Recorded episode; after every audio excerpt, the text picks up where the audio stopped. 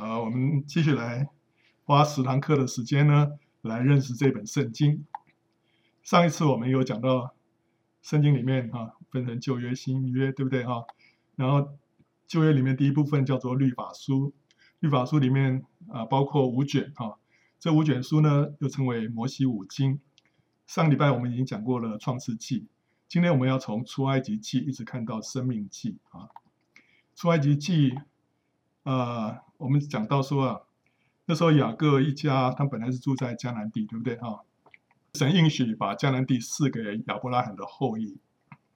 那那时候其实呃，他们住在迦南地也还 OK 哈。但后来为什么他们就搬到了埃及？因为迦南地有饥荒，对不对哈？然后约瑟在埃及做宰相哈，所以就把他们接过来了。那接过来之后呢，约瑟啊就求法老啊让。这个雅各的一家住在一个地方，叫做什么呢？叫做歌山，让他们住在歌山啊、那这一住啊，就住了多久啊？四百三十年哦。好了，那为什么为什么神让这个雅各他们这一家人啊，在歌山地一住就住了四百三十年？我相信这有一个目的啊、不让他们在这四百多年当中留在迦南。为什么？就是要把他们隔离开来啊、他让。雅各一家人啊，住在歌山地，就可以跟埃及人分开。因为约瑟有跟 跟他们说，就是因为这个埃及人不喜欢这种牧羊人，因为觉得牧羊人啊，这个这个身上这个比较臭啦，或什么的哈，他们就觉得不洁净，所以他们就跟这些牧羊人就就不会住在一起哈。所以就把歌山地那这块地啊给他们住。那这样子的话呢，他们有个好处啊，他们就蒙保守，他们不跟拜偶像的这些外邦人掺杂。这样子呢，就是四百三十年当中，他们等于是被放在一个保险箱里面，这样成为一个大的民族啊，中间没有被那个不好的那种呃有文化来影响。如果当初他们住在迦南地的话，这四百三十年当中，你很很难不跟迦南地的人掺杂。那但是迦南地的人呐、啊，他们那时候 那个那个习惯那个信仰啊非常不好，所以神就用这种方式让他们在埃及蒙保守啊。但是呢，到了后来，这个因为约瑟过去了，那个埃及那个有不认识约瑟的那些法老起来，就开始啊来逼迫这些以色列人，让他们做苦工哈。然后后来甚至于生下男孩子都把他丢在河里面淹死哈。好，所以那时候呢，我们看到这个埃及呢，就在在这个这个当中有一个预表的含义，它就预表这个世界哈。那这个世界是什么呢？就是讲到那个。撒旦用来霸占人心，使人不能够爱神的这个体系，包括这世界上所有花花绿绿的一些东西啦。那当每个人这个世界对每一个人的定义不一样，因为有的人会因为这些享乐啊，心里被霸占；有的人啊，我追求学问，或我为了要赚钱，或者是什么，每个人霸占他心里面的那个东西不一样，所以。这个对他来讲，这个世界的定义又不同。但是总而言之，世界就是撒旦用来霸占人心、不能够爱神的一个体系。那埃及的王法老呢，就是预表世界的王撒旦啊。那迦南美地是预表基督啊。美地里面的一切丰富啊，流奶与蜜啊，讲到基督里面一切的丰富。所以当以色列人他们要出埃及进迦南呢，就预表是要脱离这个世界的霸占，要进到基督和他的丰富里面。我们活在这个世界当中啊，其实我们今天好像在为着这个人生啊，在那边奋斗啊。但是很多时候其实是法老在那边呃压迫我们，在那边做砖啊，为这个世界效力，没有这真正活在神给我们那个美好的旨意当中。所以今天神就呼召我们要从埃及出来，要进到他所为我们预备的这个牛奶与蜜之地啊。好，那我们就看到接下来就看到摩西。摩西的一生分成三个阶段，第一个阶段是他四十岁之前，那时候他成长在埃及的王宫，那时候啊，他的他非常有自信啊，因为他是埃及的王子，可以这么讲，所以呢，他认为说他可以为他的百姓啊做一些事情，所以他后来呢就把一个逼迫以色列人的一个埃及督工啊，就把他打死了，呃，结果他认为说这个他他可以做啊，但是后来他发现了，人家根本完全不感谢他，后来呢，他就逃到旷野里面去，哈，四十岁到八十岁是他的第二个阶段。那时候他在米甸的旷野里面牧羊，在这个阶段里面呢，他所有的自信都没有了，他变成我不能，哈，他发现他不能啊，什么，他不再有像过去一样的雄心抱负，以至于当他八十岁的时候，神向他显现，要他去埃及把他的百姓啊，把神的百姓从埃及带出来的时候，他说：“我是谁啊？我怎么可能啊？我是拙口笨舌的，什么都不行。”所以那时候他已经完全没有自信心了。但是神说：“我与你同在。”所以他从八十岁到一百二十岁是他第三个阶段。那时候他就率领以色列人出埃及。这时候他就经历到神能，哈，虽然是我是不能，但是神能，所以神就借着他，呃，行了许多的神迹奇事，然后带领以色列人出埃及，这是一个非常艰难的这个挑战跟工作，率领两百多万人呢，这个旷野里面这样行走啊，这个往目的地前进，这个不简单。但是呢，他现在已经不再依靠他自己的能力，乃是依靠神的大能啊，所以。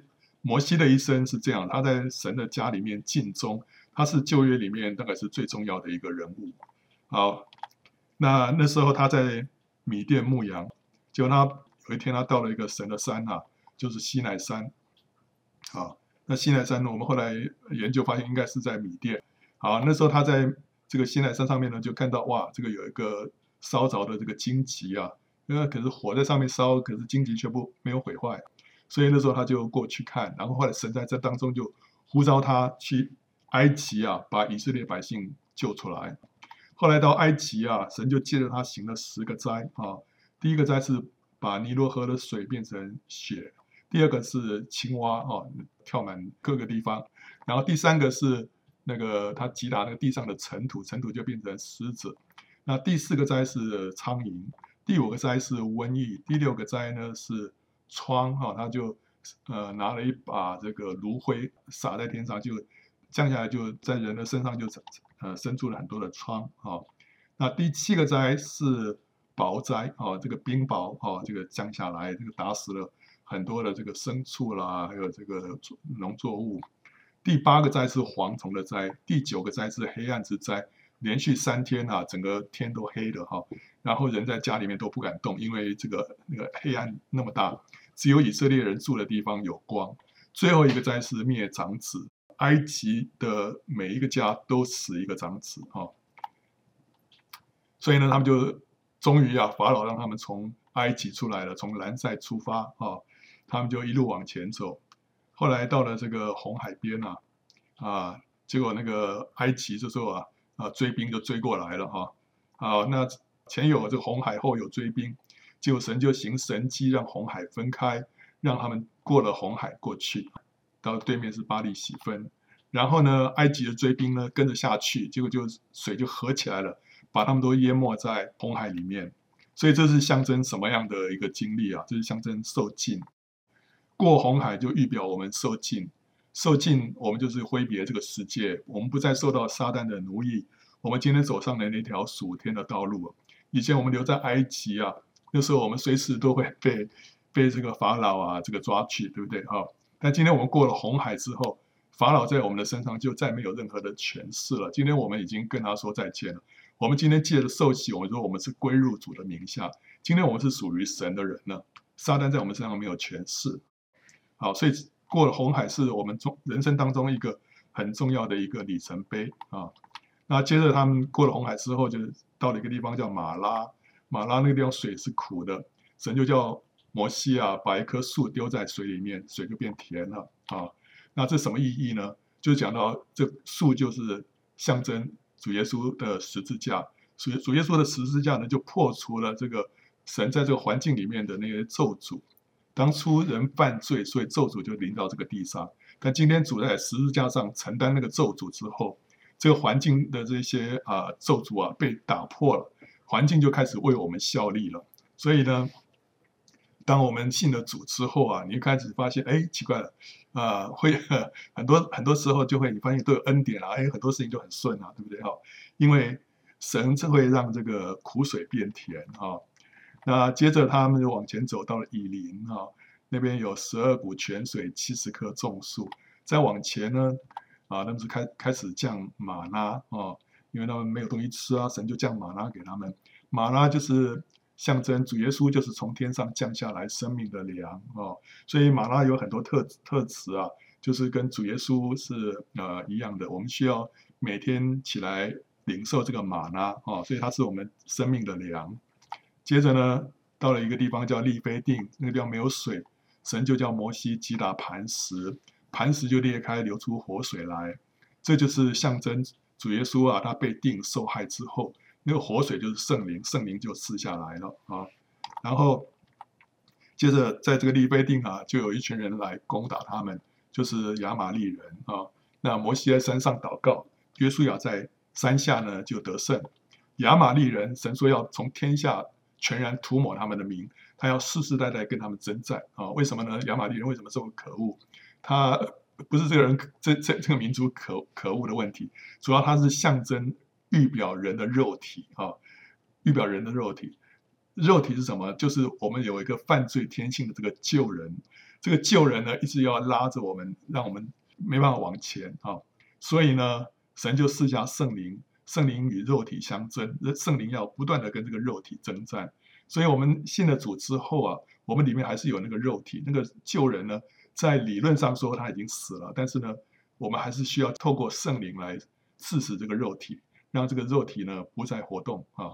好，所以这个就是神要世世代代跟亚玛力人征战，所以我们在有生之年呢、啊，我们也会要跟这个犯罪这个天性啊不断的征战啊。接着他们就终于到这个西奈西奈的旷野哈、面对这个西奈山啊，那这个西奈山呢，这个山头啊，你看都是整个都是黑的。当初神降临在这个西奈山上啊，这个火啊在山上焚烧啊，所以后来你看，这时候去看，你看山头都是黑的哈、啊。好，神降临在西奈山跟以色列人相会，有什么目的啊？他们他把他们从埃及带出来啊，带到这个地方来，要跟他们这个会面是干什么呢？啊，而不是直接把他们带到迦南地就好了吗？不是，神有一个很重要的目的哈、有两个目的。第一个目的是什么？在这个地方，他要跟他们立约，要颁布律法。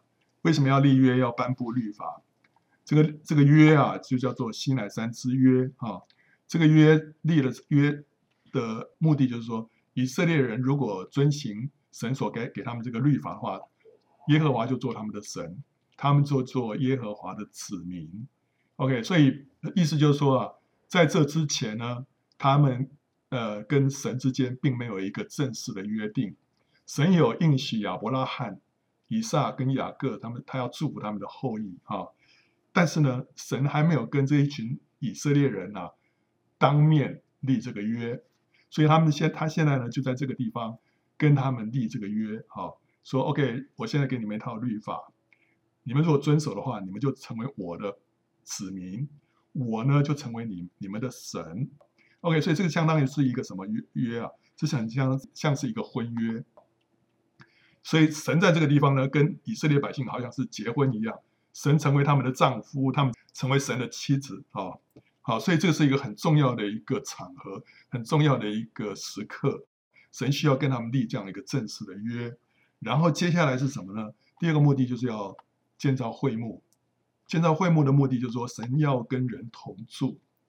一旦结婚之后，夫妻两个就要同同居了，对不对？哈，就要住在一起了。所以呢，神跟以色列人立了约之后，他有一个很深的心意，就是他要住在以色列人当中。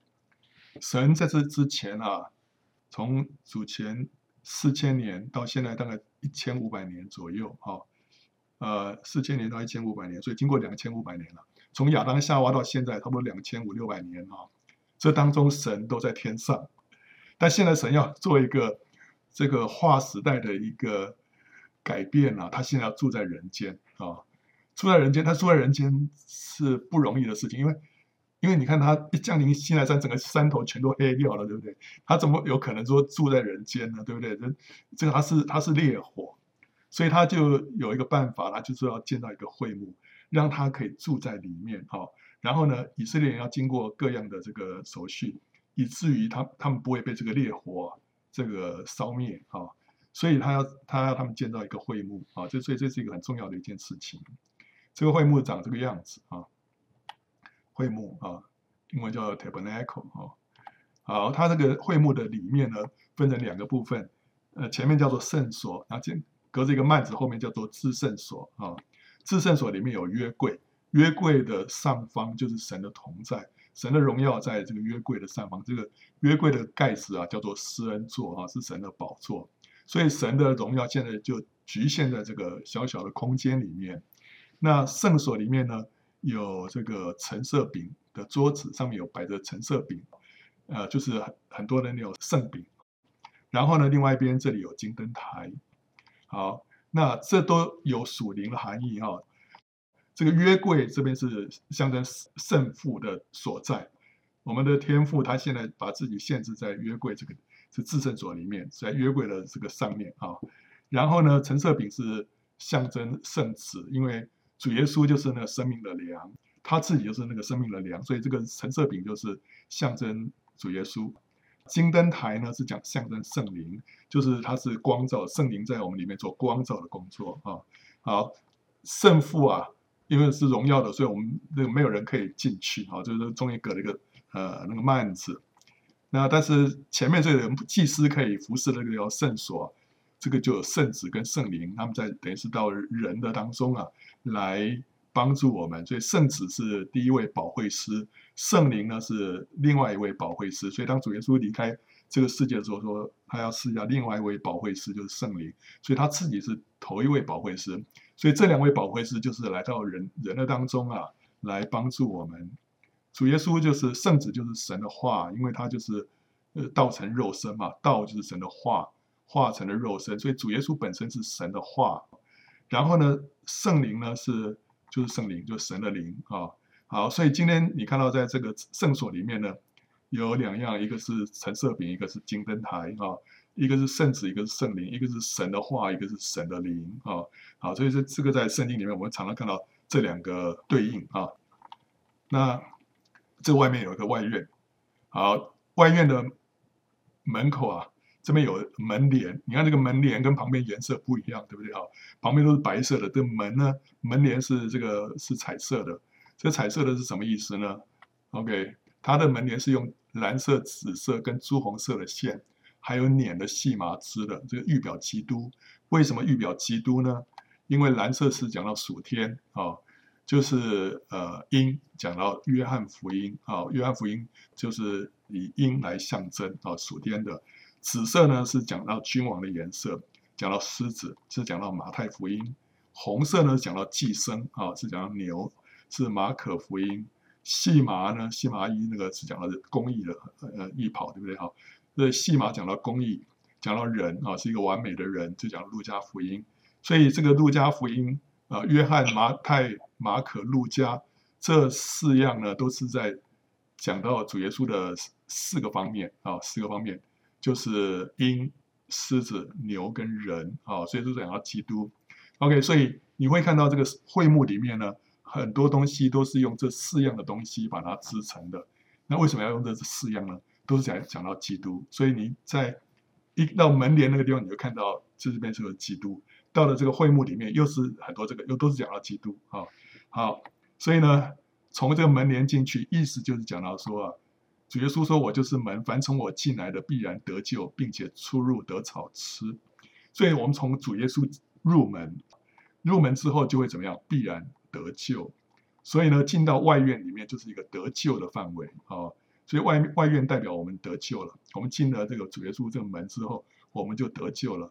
那外院里面有什么呢？有燔祭坛啊，在这边献祭的，还有一个洗濯盆，是给祭司洗手洗脚的啊。那所谓得救啊，圣经里面有说，信而受洗的必然得救。信而受洗，那这个信呢，其实就是在这边就是看到就是燔祭坛，让我们看到它就是信。为什么呢？因为当我们献祭的时候呢，我们要先把那个祭牲啊，我们先按手，对不对哈？按手就代代表他，我们跟他联合了。所以当祭牲啊被杀的时候呢，他就代替我们被杀了。好，所以当我们在看到这个燔祭坛上面这个祭牲啊一再的被献上作为燔祭的时候呢，我们就看到什么？我们就看到羔羊啊，看到羔羊。所以呢，仰望羔羊，我们就可以得救，对不对啊？信而受洗，信什么？信主耶稣，对不对？信他是为我们。被杀献祭，所以这个信呢，当我们看到燔祭坛的时候，我们特别想到说，这是让我们要来信靠这个被杀的羔羊。受洗呢，受洗讲到洗濯盆，对不对哈？让我们这个人呢被洁净了。所以，我们看到得救的途径怎么从主来入入门，对不对哈？经过主耶稣这个门，然后呢，得救的手续是什么？信而受洗，就是经过燔祭坛跟洗濯盆。所以从外院这样一路走进去，我们就过了这个得救的这个阶段。过了得救之后怎么样？就准备上天堂吗？不是，我们还要过一个得胜的生活。这就是啊圣所所象征的。圣所就是说我们要继续要往前，要过一个得胜的生活。怎么样能够过一个得胜的生活呢？我们从一个得救者，现在变成一个得胜者，他的秘诀就是里面的这橙色饼跟金灯台啊，还有那个呃金香坛。橙色饼就是我们要来吃这个饼，吃这个饼的意思就是我们要来与主相交，我们把主吃进去，就是像我们吃那个生命树的果子一样，我们吃了它，我们就是跟它相交啊，跟它相处来来享受它的同在，然后呢，领受主的话，因为主耶稣就是那话嘛。对不对？主耶稣是道成肉，主耶稣就是那个太初有道的那个道。所以，当我们把这个橙色饼吃下去的时候，我们就在领受主的话。那接下接下来还有金灯台，金灯台就是说我们要被圣灵充满。那怎么样被圣灵充满？就是我们老我要先死，让这个新人复活。我们经过死而复活的过程之后，我们才能够被圣灵充满。那为什么说这个金灯台呢？是讲到死而复活？你看到金灯台上面有很多。这个花有没有看到这个一节一节上面这个花？这个花是什么花？这个花是杏花啊，杏花。那金灯台上面为什么要做这种装饰？因为这个杏花是象征复活啊，象征那个复活的生命。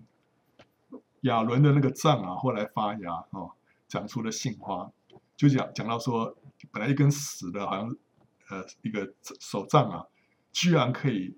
可以有生命出来，可以这个开花，然后可以结果，开出的花就是杏花，所以这个杏花是代表复活的生命。杏花又是春天来到时候第一种开花的植物了，它第一个开的就是杏花，所以杏花是预表这个复活的生命。啊，所以呢，我们今天要被圣灵充满了，有一个秘诀就是说，我们需要舍弃老我，我们这个自己啊。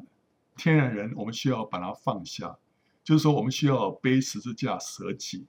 当我们越多的背十字架舍己的时候啊，圣灵就会越多的充满我们，好，越多的充满我们。所以，我们需要经过死而复活这个经历。这样的话，我们被圣灵充满，我们就成为一个得胜者啊。然后呢，里面还有个金香坛，金香坛就是说，我们要经过征战、祷告、代祷啊，与主同工。我们跟主。呃，同工一定要透过祷告，我们要征战一定要透过祷告，所以那边祭司在当在这个圣所里面啊，常常要烧香，对不对？就是说我们要进进入一个祷告的一个生活当中，我们要成为一个得胜者，我们要领受主的话，我们要被圣灵充满，我们呢还要在祷告当中与主一起得胜啊啊，这就是我们一个得胜的生活。到了至圣所呢，就成为一个。叫得荣了，得着荣耀就是怎么样？就是我们与神就面对面，一直同在，直到永远啊！好，所以，呃，我们今天你看到，哎，这个会幕啊，摆在这个地方，其实它不是只是一套这个仪文啊，在里面献祭啊，一些仪式，呃，这个洗手洗脚啦，然后这个烧香啦，它里面都有都有这个隐藏的这个含义，让以色列百姓呢。还有些祭司在那边看，他们在天天那边做，他们做，他们不知道什么意思。等到有一天主耶稣来了，圣灵来了，一开启，我们才知道，哇，原来这一切都已经在圣经里面，在旧约里面都已经显示给我们了。今天我们终于，终于这个恍然大悟啊！所以神把这些真理都借着这些，就深深的刻印在我们的心里面。你看那个桧木啊，上面有这个那个外面那个罩子啊，这个叫罩棚啊。这罩棚其实桧木里面每一样东西它都有含义啊。那我今天就只挑一个来讲啊啊，罩棚，这罩棚里面有四层，第一层最里面那个叫做幔子啊，它上面有绣的东西，就是也是一样，蓝色、紫色、朱红色，还有这个那个细麻啊，这几样东西绣在上面，然后还有绣这个基路伯啊，基路伯上面是四个脸，对不对？就是一样一样的意思啊，就是象征基督。好，然后第二层是叫做山羊毛织的罩棚，第三层呢是这个染红的公羊皮，最外面这个是海狗皮。好，那这个外面这个这四层的罩棚呢是象征什么？是象征教会啊、是预表教会，因为这是神的居所嘛。今天教会是神的居所，所以外面这个帐篷呢就讲到教会的一些特质啊、最里面这一层呢。有那四样的这种东西织在一起，讲到象征基督，对不对？意思就是说，教会它内在有基督的生命跟荣美啊，最里面是非常荣美的。我们里面有神的生命啊，有基督的生命，基督的荣美。第二层呢是山羊毛织的罩篷，就表示说我们是罪人所组成的。为什么呢？山羊就是预表罪人。你知道主耶稣后来呃，在他的在福音书里面，他有讲到说。当主再来之后，会有个荣耀宝座的审判，一边是山羊，一边是绵羊。绵羊是那些义人，山羊是那些作恶的人。好，所以山羊在圣经里面是比较讲到人的，比较是负面这一方面的。所以山羊毛织的罩篷呢，是讲到说我们这个我们是教会，但是另外一方面我们都是罪人啊。但是虽然是罪人，外面有什么主耶稣的宝血遮盖，因为上面这一层是染红的公羊皮。所以，我们是被主的宝血遮盖的一群罪人。最外面呢是海狗皮，海狗皮就是看起来非常的、非常的是平凡朴素、不起眼的啊，看起来黑黑的，对不对啊？非常不起眼，可是它非常坚韧，可以在这个风暴跟这个这个逼迫当中啊，就是在这个在旷野里面那些什么沙尘暴啊来啊，它都可以这个抵挡这一切的风暴的。所以讲到说，教会能够在风暴。跟逼迫当中靠神站得住，虽然教会在外表上看起来是平凡朴素、非常不起眼的，但是教会有一个非常坚韧的生命啊。教会不是一个，你看教会像上面这个这个图啊，这是在中国的这个乡下的家庭教会。你看它没有一些很华美的建筑物啊、教堂啊，对不对？只是一个普通的一个农家，但是呢，在神的眼中，这是真正的教会。因为 真正的教会外面就是海狗皮哦，看起来不起眼，但是它里面有基督生命的荣美，所以教会不是那个建筑物，教会乃是一群属于主的人啊。好，那接下来我们就看到立位记了哈。立位记的第一章第一节，耶和华从会幕中就呼叫摩西，对他说什么？这里头你看到有一个很特别的，就是说耶和华从哪里呼叫摩西啊？从会幕当中，在。出埃及记的时候，神是从西奈山上面发声啊。那时候一讲话，哇，老百姓都吓得不得了啊！就叫摩西说：“神跟你讲话就好，不要跟我们讲话，我们我们担当不起。”但现在不一样，神从会幕里面讲话。现在会幕已经完工启用了，就有一个显著的转变了。神把自己局限在这个会幕里面，跟他的子民同住，因此呢，就变成从会幕里面。他来发声呼叫摩西，所以你看到从到立位记有一个很明显的一个转变，神现在在会幕里面了。然后这个立位记他讲到说，当这个圣洁无比的神呢、啊、住在人的当中的时候呢，人应该要怎么样洁净自己，才能够跟神同住？因为说这是一个划时代的改变，神从来没有住在人当中过，现在神住在人当中了。那人要怎么样来洁净自己，才能够跟这个永火同住，对不对啊？立位记也可以说是立位人的一个工作手册，因为它里面所讲的这一切啊，都是立位人他所该了解的。怎么样？立位人是来服侍神的人啊，对不对？他知道说神要的哪些洁净的条例，所以这个立位记里面他有讲到献祭的条例，讲到饮食的条例，讲到洁净的条例。讲到祭祀、认职的条例，还有节期的条例，这些条例就是神住在他的百姓当中，我们所要所要知道的一些东西啊。以前神没有住在他们当中，就这些都不需要知道了。但是现在不一样。好，这些都属于礼仪性的律法。律法有两类，一个是礼仪性的，另外一个是道德性的。啊，道德性的讲说你不可杀人，不可奸淫，不可啊贪恋人的东西等等啊。那礼仪性的，就像献祭啦，哈，还有什么东西洁净不洁净，这些都是礼仪性的。礼仪性的律律法呢，它都是有一个预表的含义的，都是有预表的含义。所以当主耶稣来到之后呢，这个这些影子啊，这些预表就成为实体，就我们就不需要再拘守这些仪文了。但在当时呢，他们需要守这些礼仪性的律法，因为它背后有一个预表的含义。所以，如果我们今天看到这些条例啊，我们只是看到它的表面的话，OK，哇，这些东西跟我什么关系啊？呃，因为你不知道它的预表。你如果知道它预表的含义的话，就说哦，这个 跟我有关系，有关系哈。所以我们需要把这个明白它它所代表的含义，我们才能够读得懂立位记。不然的话，立位记是一 一卷非常这个枯燥无味的书啊，那跟我们没有关系。但是你要知道它预表的含义的话，就发现哇，这跟我们非常非常有关系啊。道德性的律法哈，当主耶稣来的时候呢，呃，并没有废除，而且。到了新约啊，这个标准会更高，因为有了圣灵的内住啊。今天我们神在这个道德方面对我们的要求，比在旧约的要求要更高啊。好，那 OK，那现在就是重点，就是说立位记里面讲的这些呢，它都有预表的含义。好，我们先看一下，比较一下这个出埃及记跟这个立位记哈。出埃及记是神在西奈山上面说话，立位记呢是神在会幕里面说话。出埃及记呢，是以色列人他们蒙救赎，成为神的子民了啊，从埃及被救赎出来了。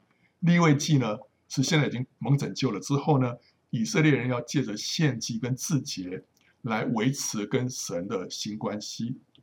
好像说出埃及记是是婚礼了啊啊婚礼，然后呢，立位记呢是婚后的生活，所以出埃及记是救赎，利未记呢叫圣洁啊。我们现在。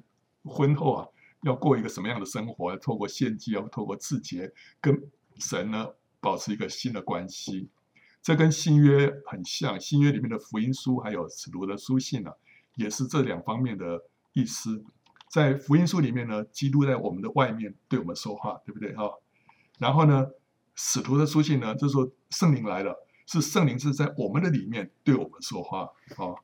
那在福音书里面呢，我们是被。基督拯救，啊，我们蒙救赎，然后得到一个跟神交通的地位。到了使徒的书信呢，我们要经历一个成圣的过程，享受跟神交通的实际啊。所以在福音书呢，讲到我们要什么蒙救赎，在使徒的书信里面呢，我们开始要过一个圣洁的生活，然后跟神呢，呃，有一个相交的一个生活啊。所以这就跟出埃及记跟利未记。是一样的意思，就是说前面是讲到得救啊，我们跟神产生一个关系了。后面呢，我们要怎么样维持这个关系？接着过一个圣洁的生活。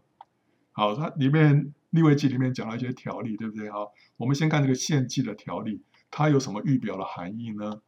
亚伯、挪亚还有亚伯拉罕的时代呢，他们也献祭，他们所献的祭是什么？叫做燔祭啊，燔祭就是把它整个。祭牲啊，全部都烧掉啊，就是完全奉献给神，这叫燔祭。所以以前献祭呢，都是很简单，就是只有这种祭而已，没有没有什么这个别的祭了，就这样子而已啊。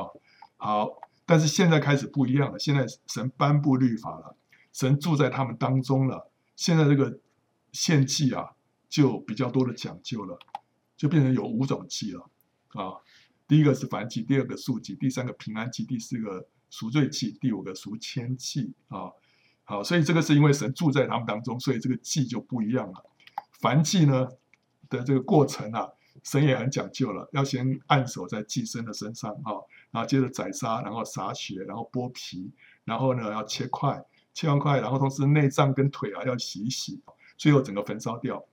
OK，以前没有没有这么多讲究，现在都讲讲得很清楚了。那这个在这个。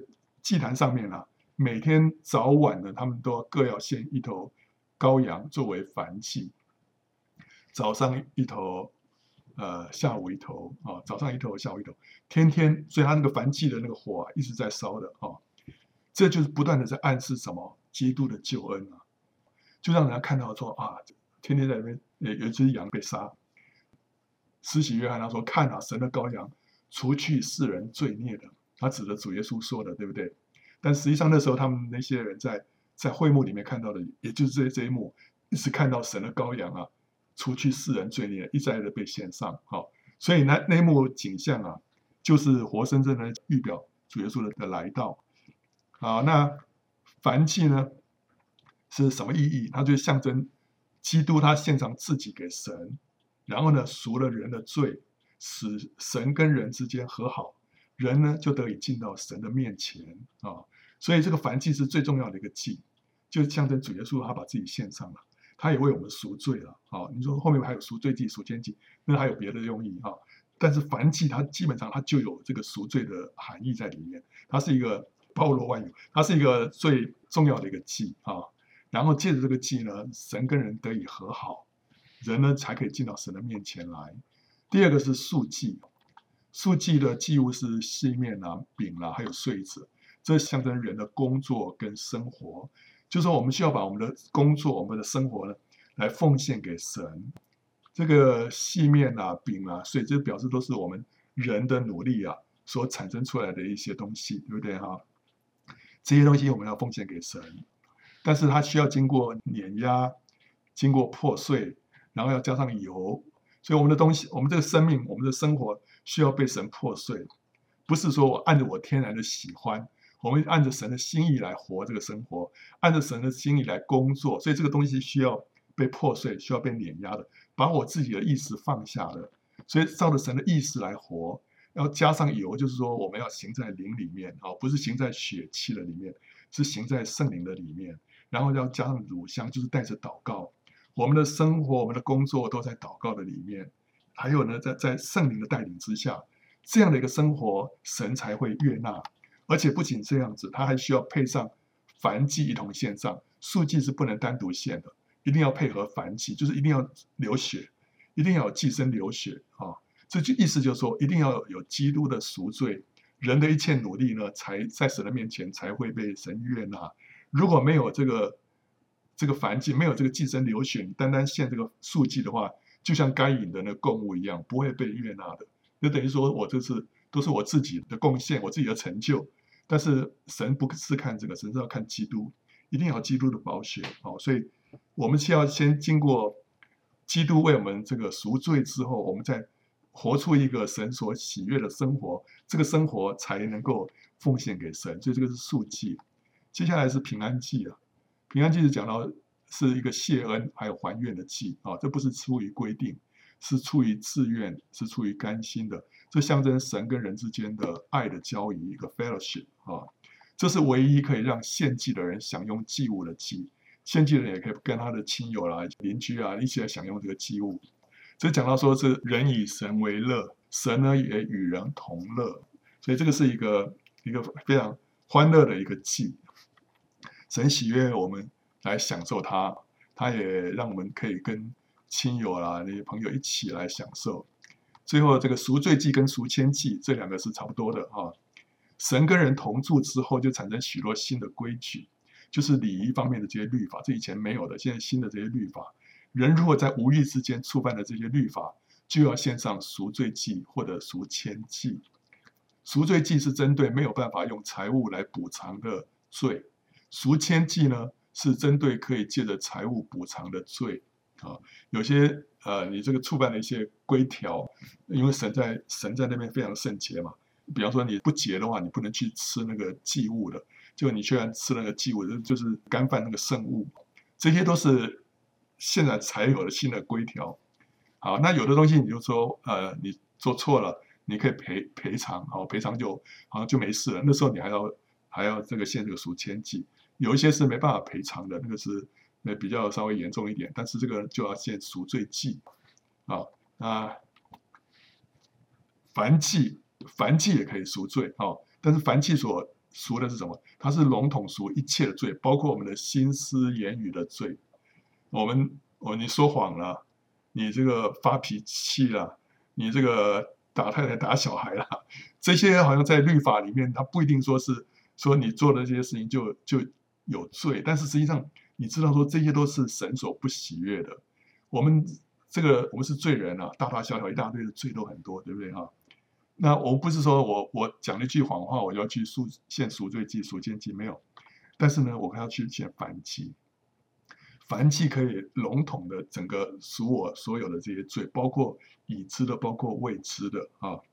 好，那那赎罪祭跟赎愆祭是赎特定已知律法上面的罪啊，可以这么讲了。燔祭像是综合维他命丸，是针对我们整体的健康。赎罪剂跟赎愆剂呢，就像单一的维他命丸哦，针对单一特定的状况，维他命 C 啊，维他命 D 啊，哦，这个是不一样，这个是特定的，呃，有一些单独的特定的状况，我们就需要线上赎罪剂或者线上赎愆剂。但是总的来讲，我们天天都是有一只羔羊啊，线上作为凡祭，来赎我们所有的罪，对不对啊？好，另外还有饮食的条例啊，人吃什么就像什么，这是圣经里面的一个原则。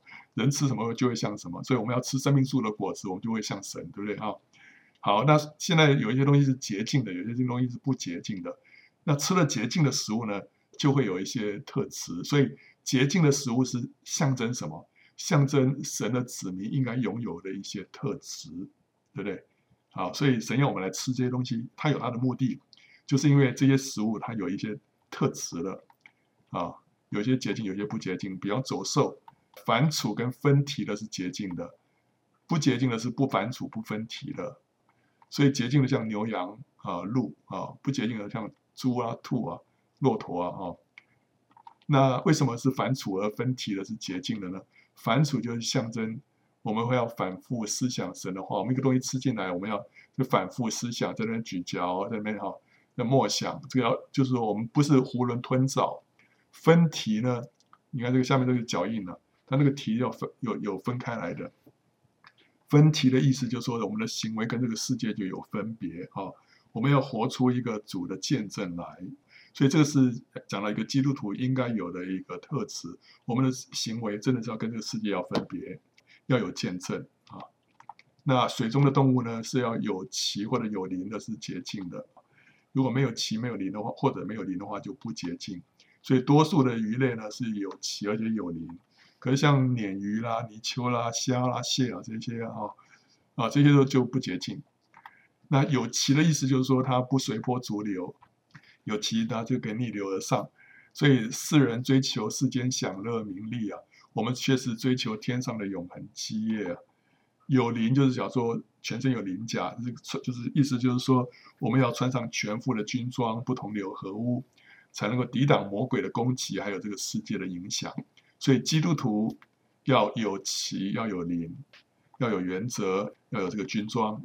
鸟类呢？他是讲到说是不洁净的是什么？像像肉食类啦，因在晚上活动的一些鸟类了哈。那反过来讲，就是以种子为食物的那些鸟类就比较洁净，像鸽子；不洁净的话，像乌鸦啦、老鹰啊这些的哈。那为什么呢？洁净的鸟类它不吃死尸啊，不吃垃圾啊，像乌乌鸦吃垃圾啊。这个死尸跟垃圾就讲到是非啦、八卦啦，没有意义。与灵性的节目或者书报刊物使人灵性死沉的这些东西啊，这些都是死尸啊、垃圾。以生命的种子为食物呢，就讲到我们以神的话为粮。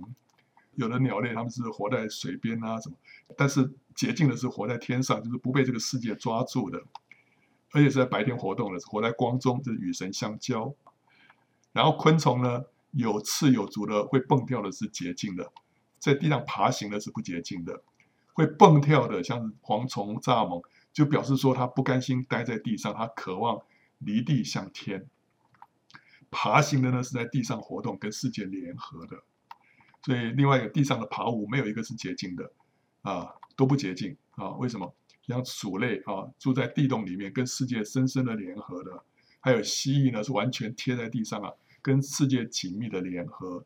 所以你就看到说这些食物啊。洁净跟不洁净的一些原则哈，就跟这个世界很很贴在一起的，这些都是不洁净的。基督徒呢，要跟这个世界要分别，然后我们要吃那个属天的粮食啊，这个是神借着这个饮食的条例，告诉我们一些基督徒的生活的原则。还有节期的条例呢，犹太人有一些节期，神给他们规定的哈，有逾越节、除酵节，然后有五旬节啊。接着有吹角节、赎罪日，还有住棚节，这在我们的个人经历上面呢，都有特别的含义，对不对？逾越节跟除酵节是讲到我们要重生得救，经过这个羔羊的这个救赎啊，我们就过了逾越节。接着除酵节就把我们的身上那些罪啊都除掉了。接着要过五旬节，就表示说我们不仅要重生得救，我们还要被圣灵充满，对不对？到了祝棚节，祝棚节讲到说我们要过一个与神同住的生活。好，那这些刚好是教会里面有着有几个不同的这种派别哈，刚好就是讲到这三方面的特质。第一个是福音派，福音派就讲究要重生要得救。那圣灵充满呢是灵恩派，对不对啊？灵恩派讲究要圣灵充满，与神同住呢，这是奥秘派。奥秘派就非常讲究说，我们这个要怎么样跟神合而为一，这就是过一个与神同住的生活。那在历史上面的预表啊，呃，他们就预表将来啊，主耶稣会来哈、会受难，会复活，这就是逾越节跟除酵节所代表的。五旬节呢，就是预表将来那个对他们来说，当时是将来了，我们现在已经过去了哈、后来呢，会叫五旬节教会又诞生了，对不对哈？吹角节呢，这现在还没发生，就是将来圣徒要被提；赎罪日也是将来呢，以色列人要全家悔改；祝棚节呢，讲到将来的千年国度。好，所以这些节期的条例呢，它背后也有象征的含义。接着我们看到民数记啊，民数记就预表这个属灵的历程当中，旧人衰微，新人兴起的这个过程。以色列人旧的那一代都倒闭在旷野，新的一代兴起，这个在民数记里面。那我们我们这个人也是一样，旧的人要死掉，新的人要兴起。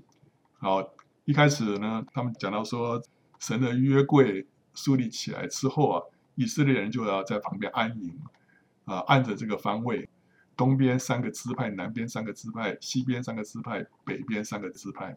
所以他们过去都是一盘散沙，现在不一样了，现在就像是一个军队一样，非常有次序的围着这个神的会幕啊安营，然后这。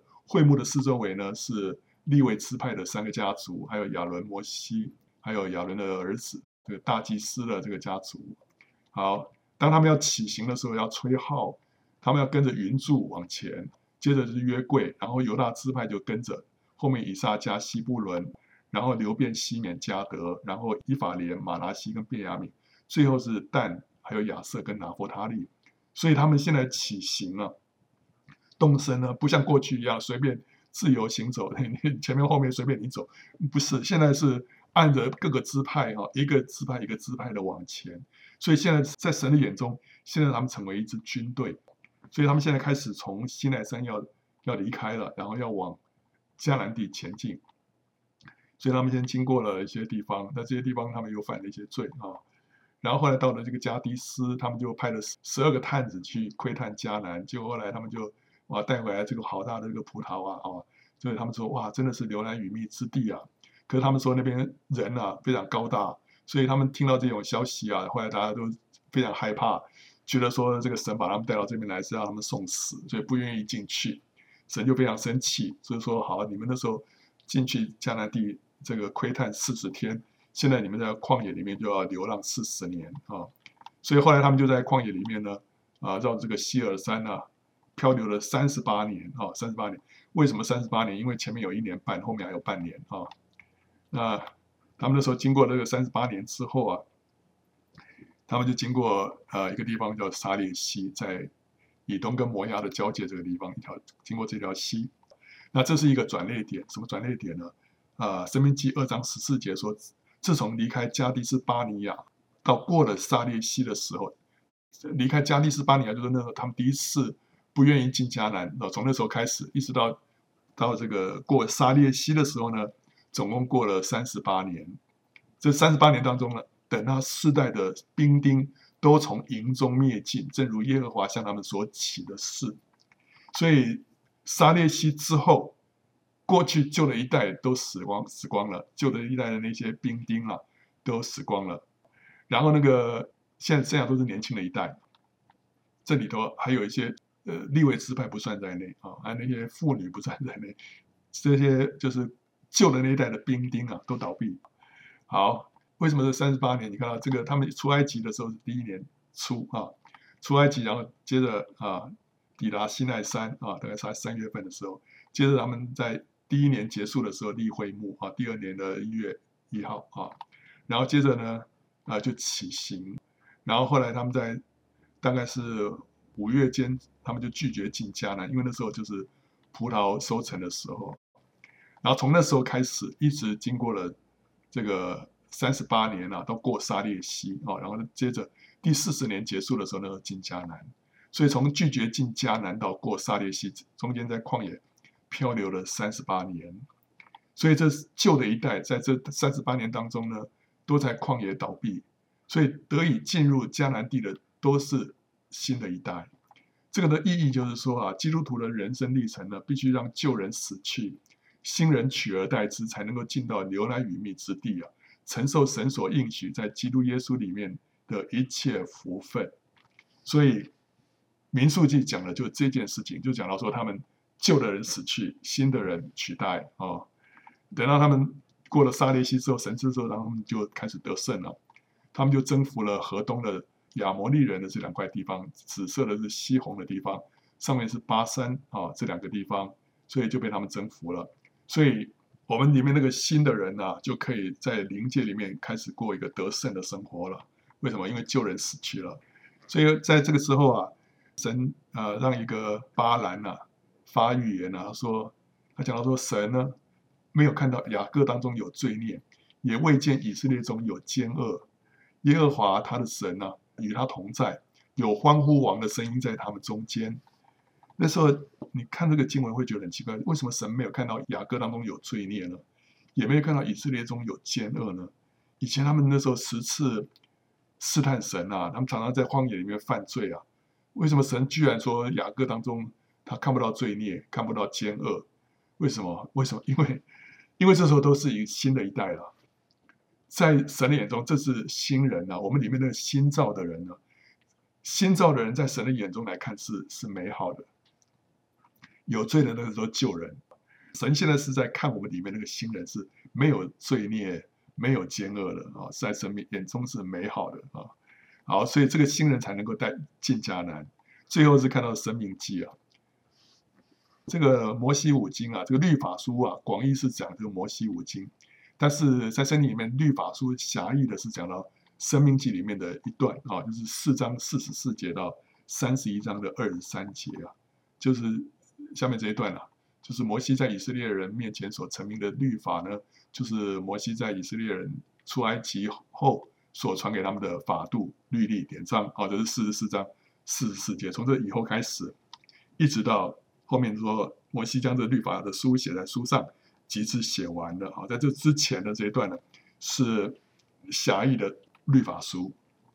所以呢，这段律法书是等于是说律法的精髓啊。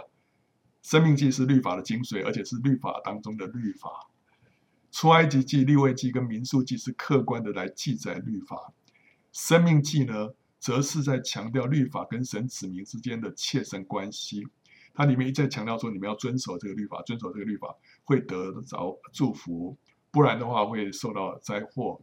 所以呢，生命记里面再三的强调这个律法跟神子民之间的那种切身的关系。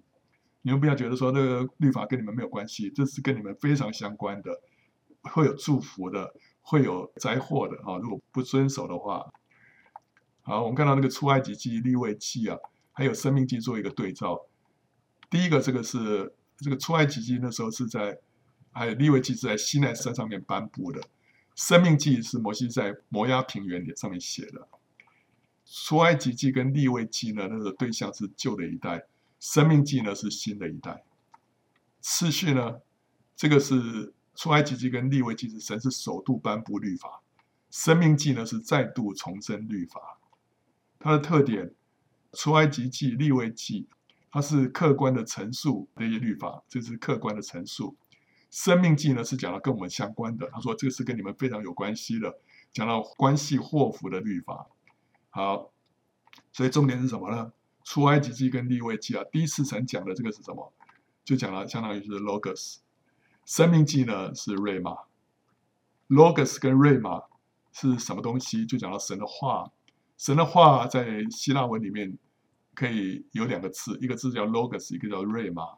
logos 就是白纸黑字的圣经，rhema 是神对我个别说的话。虽然同样写在圣经里面，但是神噗让这句话跳起来，好对我个别产生意义，这个就变成瑞玛。所以这个这时候神就让这个 logos 变成瑞玛。所以瑞玛是神对我个别说的话。那 logos 是神第一次说写在圣经里面，瑞玛呢是神第二次说，神个别对我说的啊、所以呢，logos 是一个客观的真理，瑞玛是一个主观的领受。所以出埃及记、利未记，甚至于到民数记里面的那些律法，是神第一次讲的，都是一些客观的真理。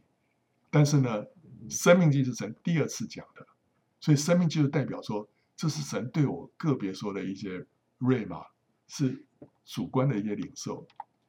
啊，logos 太初有道，道与神同在，道就是神，这个道就是 logos。人活着不是单靠食物，乃是靠神口里所出的一切话，这个话是瑞玛。所以我们今天要靠瑞玛活着。神对我一说话，哇，你们就饱足了。哦，我对你们所说的话就是灵，就是生命。这个话是瑞玛。所以神对我们说的个别说的话，里面有灵，里面有生命，我们会感受到，我们会被触动啊，并且戴上救恩的头盔，拿着圣灵的宝剑，就是神的道。这个道就是瑞玛。所以，我们用什么样的话去抵挡魔鬼呢？是用神对我说过的话。神给我说过一句话。给我一个信心，给我一个安慰。借着这个话，我就能够在在那个试炼当中，我能够站住，因为神对我说过这个话。好，所以这个话就是圣灵的宝剑。所以《生命记》是一本什么样的书呢？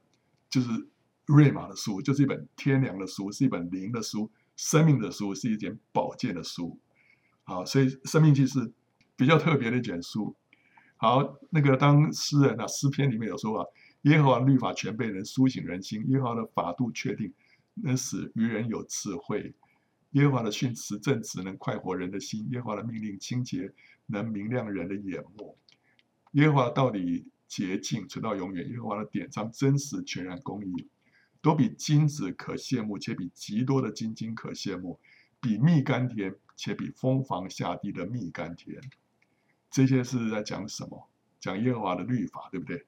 是讲到律法书，特别是讲到什么？讲到生命记啊，这些律法法度跟训词，都是讲申命记里面四章四十四节到三十一章二十三节里面，就是那个狭义的这个律法书。因为这段律法书里面呢、啊，会让我们有这种感觉。为什么？这个其实他讲到这些，能苏醒人心，能使愚人有智慧，能够快活人的心，能明亮人的眼目。比金子可羡慕，比蜜甘甜，这个都是什么？都是我们对瑞玛的主观感受。今天神对你说话的时候，那个话真的会苏醒你的心，对不对？神对你说话，会让你一个愚人有智慧，人让人的心快活，让人的眼目明亮。你会觉得说：哇，我今天得着神的话，比金子可羡慕，比蜜更加的甘甜。这个不是讲 logos，logos 你看哇，没有没有开启，你不会有什么感觉，但是。当神对你一说的时候，那种那种就是瑞玛。所以诗人里面所对这个描述的，都是讲到我们对瑞玛的感觉。这个这个律法书其实就是讲到生命记里面那那段啊，所以生命记是一本瑞玛的书啊。所以甚至于诗篇里面一百一十九篇二十节说：“我常时常切慕你的典章，甚至心碎。”如果你说啊，呃啊，这个神讲到献祭了。你会切慕那个讲到献祭的那些甚至心碎吗？不太会，对不对啊？因为那时候神人没有被开启。但是呢，这种完全是讲到我们那个对瑞玛的那种感觉。神对我们说话，我们真的是很欢喜啊！我们切慕神对我们说话，甚至于心碎，对不对啊？求你使我离开奸诈道，开恩将你的律法赐给我。我们会常常求主啊，主啊，把你的话给我。圣经里面不是话都在那里了吗？不是。我们要神自己对我说话啊！